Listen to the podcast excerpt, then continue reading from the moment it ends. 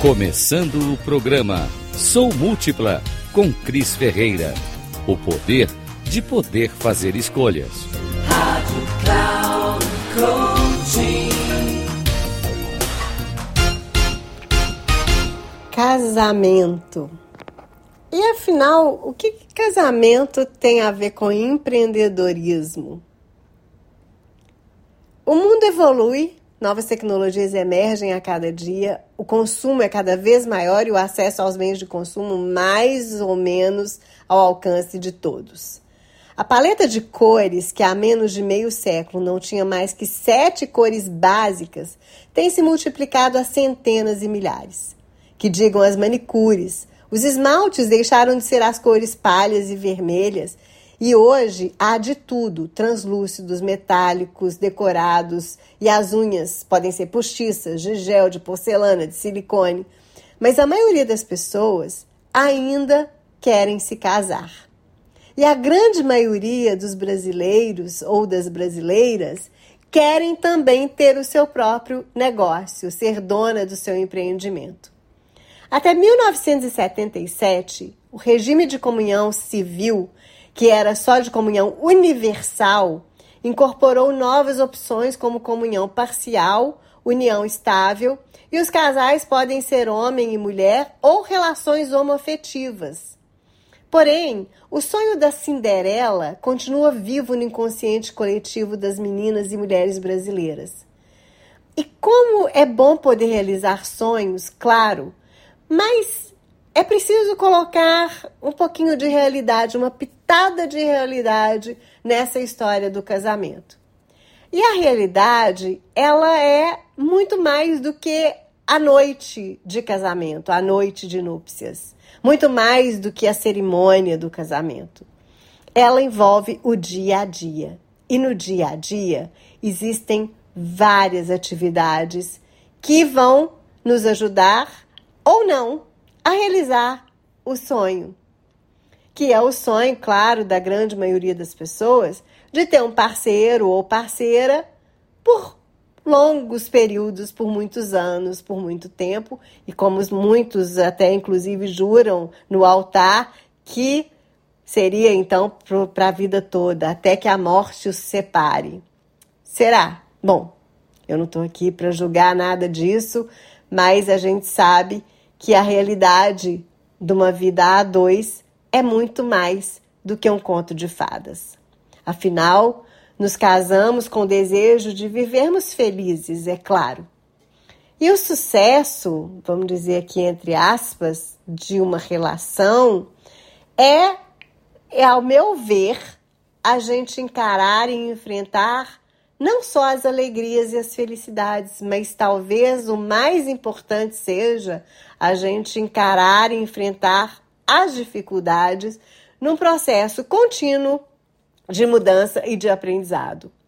Existe um livro que chama Casais Inteligentes Enriquecem Juntos e o autor Gustavo Cerbasi, ele ressalta a importância do planejamento financeiro no casamento bem-sucedido. E eu diria que aí seja o ponto que a gente pode dizer isso tem tudo a ver então com empreendedorismo, com abrir uma empresa. Afinal de contas, o casamento precisa ser olhado sobre essa ótica também. As empresas, assim como os casamentos, muitas delas morrem antes de completar o primeiro ano de vida e muitas morrem depois dos cinco anos. Por falta de quê? Por falta de planejamento. E por falta de um bom planejamento financeiro também. Bom, inclusive falar sobre, sobre o dinheiro, falar sobre finanças. Até o dia 19 de dezembro de 2009, quando foi criado o empreendedor individual, toda empresa só poderia ser criada se houvesse pelo menos duas pessoas, ou seja, Assim como no casamento, a empresa só poderia existir se tivesse uma sociedade, pelo menos uma pessoa ali naquela construção da empresa. Normalmente essas duas pessoas elas se encontram porque há um interesse uma pela outra. Elas, assim como acontece no namoro, na empresa também os sócios ou aquelas pessoas que vão constituir uma empresa, elas vão se conhecer um pouco primeiro. Elas vão, é, de repente, ali ter um certo namoro por um tempo maior ou menor, depende de cada um, para decidirem então sobre essa união. A sociedade de uma empresa, ela é constituída porque um vê no outro uma certa possibilidade de completar as suas carências. Sejam as carências financeiras, ou seja, você vai encontrar um parceiro que vai entrar com capital, ou seja, um que vai completar com competências técnicas, competências às vezes uh, socioemocionais, que, que a gente chama de soft skills. Enfim, é comum que uma pessoa muito boa tecnicamente, ela busque um parceiro, por exemplo, que tenha um perfil mais comercial, mais comunicativo, para alavancar os seus negócios. O sucesso, então, me parece que começa a ser traçado desde o início. E é necessário que haja entrosamento, afinidade, diálogo. E será que isso serve também para o casamento? Ou será que isso também serve para a empresa? O início de um namoro é o momento para as pessoas se conhecerem. E quando há o desejo de oficializarem uma união, é necessário partir para a fase de planejamento, sim. Sabe? É, mesmo que você fale assim, ah, eu não planejo nada. Quando você se une a uma pessoa, seja para montar uma empresa ou para se casar, algum planejamento você vai fazer. Você vai planejar, pelo menos, você vai discutir qual que vai ser, por exemplo, o regime de, do casamento civil é, vai ser, né, como eu já falei aqui, a união é, estável, você vai, é, vai casar com união parcial, o total dos bens, separação total dos bens, né? Você vai discutir o regime.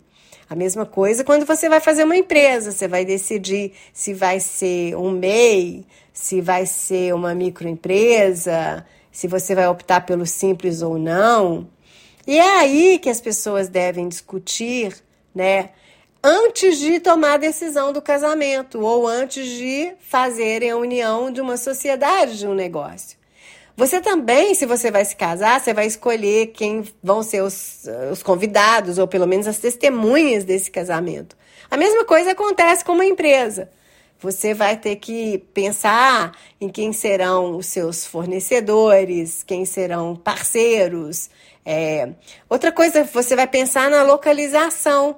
Então, quando você vai se casar, você vai escolher onde vocês vão viver. Se vai ser numa casa, num apartamento, se vai comprar, se vai alugar, qual é o bairro, quanto que vai poder pagar é, por aquele bem. Enfim, a outra coisa é pensar nos custos, os custos todos que você vai ter, seja no casamento ou na sua empresa. Quais são as responsabilidades de cada um? Vocês vão dividir bem essas despesas, vão dividir as tarefas. É, como é que isso vai se dar? E qual que vai ser o tamanho dessa empresa? Você planeja crescer, ou seja, você planeja ter filhos. No caso da empresa, você planeja é, que essa empresa um dia tenha até filiais, quem sabe ela se torne até uma franqueadora. Enfim, você vê lá a longo, médio prazos essa empresa crescendo e você vê o seu casamento a médio e longo prazos, como é que ele vai estar. Em seguida, é importante também a gente fazer um planejamento estratégico, vamos dizer assim. No caso do casamento, é pensar o que, que a gente quer construir junto. Como eu falei, aonde que a gente quer chegar, onde é que a gente se vê daqui uns 5 anos, 10 anos, 20 anos. E uma coisa muito bacana é discutir quais são os valores, quais são os nossos valores. O que, do que, que a gente acredita, o que, que, que, que pauta né, a, a, as nossas vidas, como é que nós vamos educar os nossos filhos, no caso do casamento, e quais são os valores que a gente vai passar para os nossos colaboradores, para os nossos clientes, se for o caso de uma empresa. Os sócios, né, no caso, ou o casal no casamento, é, precisam sim falar de dinheiro e fazer o planejamento financeiro. Saber de onde que vem a receita, quais vão ser as despesas, aonde e como vão investir, se vão precisar de recursos de terceiros, se vão precisar fazer de repente um empréstimo, se vão ter a ajuda dos pais ou se vão ter a ajuda de alguma linha de financiamento no caso das empresas. Bom, discutir conjuntamente as decisões e gerenciar os riscos é tão saudável num casamento quanto numa empresa. Em ambos os casos, é importante a cumplicidade e o foco. É ter a, junto, em conjunto, a consolidação dessa união. Empreender, assim como no casamento, é gerar riqueza, é criar, é gerar valor, é transformar a vida de outras pessoas também. Então, o que eu posso te dizer é: inove, inove sempre. Seja criativo, seja no casamento ou na empresa. Implemente novas ideias o tempo todo. Surpreenda, surpreenda o possível ou possível concorrente. É, e se você quer inovar, tá tudo muito maravilhoso, porque se você não fizer, olha, cuidado, porque um concorrente pode fazer por você. Finalmente, eu quero dizer para você que empreende, ou para você que está pensando em se casar, ou para você que já está casado, que é, a gente deve correr riscos, sim.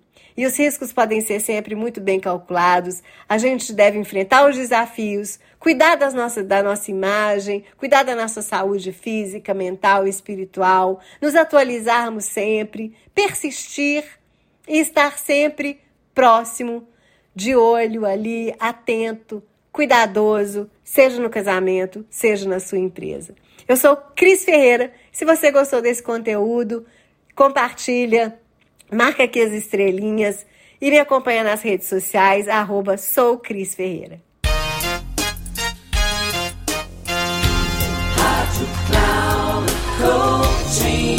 Termina aqui o programa Sou Múltipla com Cris Ferreira o poder de poder fazer escolhas. Rádio Cloud Coaching.